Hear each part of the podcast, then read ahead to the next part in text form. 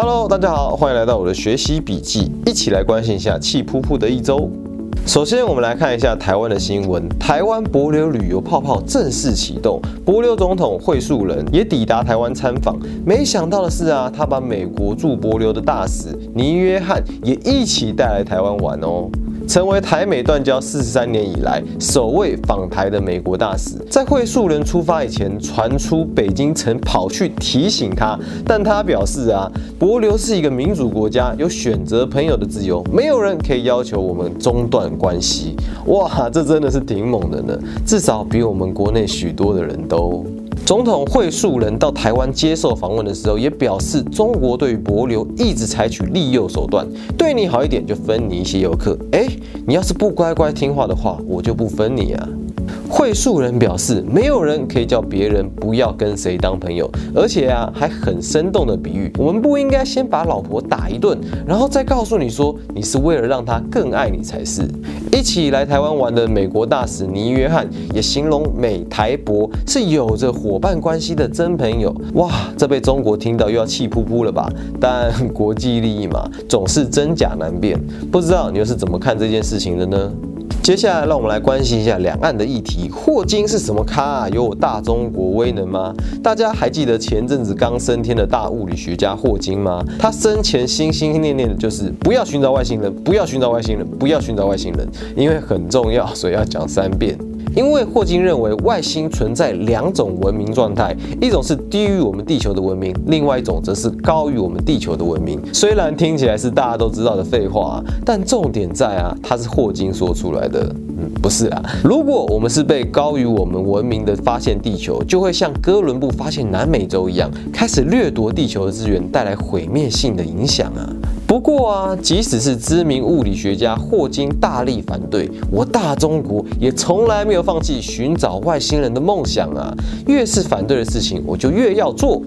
中国科学院国家天文台宣布，被称为“天眼”的射电望远镜将正式对全球科学家开放，征集全球科学家的观测申请，预计在七月二十日公布评审结果，八月开始安排观测时间。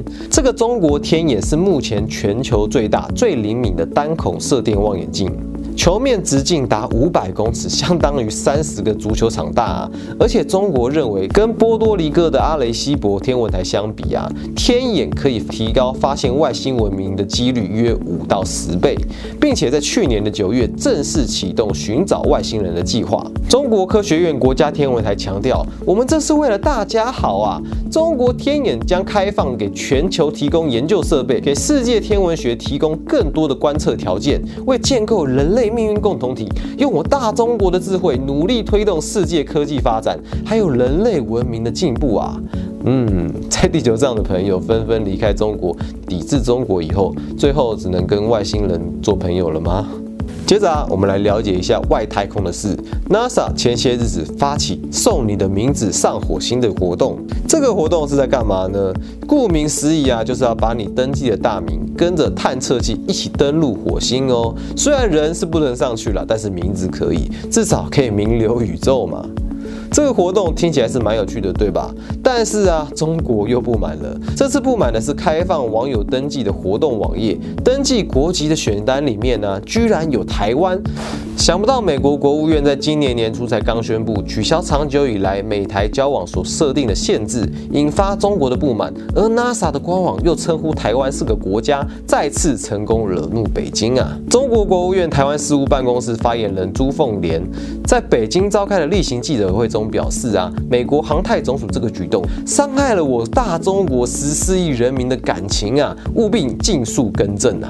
中共喉舌人民日报官网人民网也。发布评论文章表示，这起事件是不可被原谅的。以 NASA 把台湾列为国家，意欲何为为题的评论文章指出，有不少中国网友表示正准备参与这个活动，但看到这个情况啊，果断放弃。原因很简单呐，对于任何一个中国人来说，科普活动即便是再有创意，再能满足人们的好奇心，一旦涉及损害自己祖国的的利益，大家不仅会避而远之，而且还会。强力谴责，坚决抵制。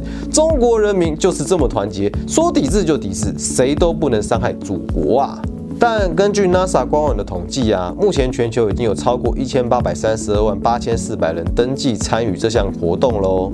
来自中国的人数高居全球之冠呐，多达四百多万人。嘴巴上说不要，但身体倒是挺诚实的，甚至还超过美国的两百六十万人。台湾则只有七万多人。大家还在等什么呢？还不赶快去成为 NASA 认证的台湾人？毕竟这场举世瞩目的火星探测研究，在火星上开车的驾驶就是来自台湾哦。哦接下来是我们每周关心习大大时间。首先，我们先来段 VCR。习大大您好，听说您日理万机，还要下乡巡视，而且内忧外患，北京冬奥也陷入危机，想必呀是非常辛苦啊。还好中国子民们体恤您的困扰，一名弱女子主动奔向您的车队，肯定是想报名奥运，成为为国争光的选手啊。热情的便衣们也火速上前协助报名。习大大就是如此亲民啊，不必露脸就成就了这般美事。看看啊，这都什么年代了，怎么会是蓝教深渊、清明秀穿帮呢？还被大批的便衣驱捕带走，这怎么可能嘛？对不对？不过啊，讲了那么多，大概也没什么用吧，毕竟墙还是挺厚的。好了，以上就是我们今天的内容，希望对你们有帮助。我们下次见喽，拜拜。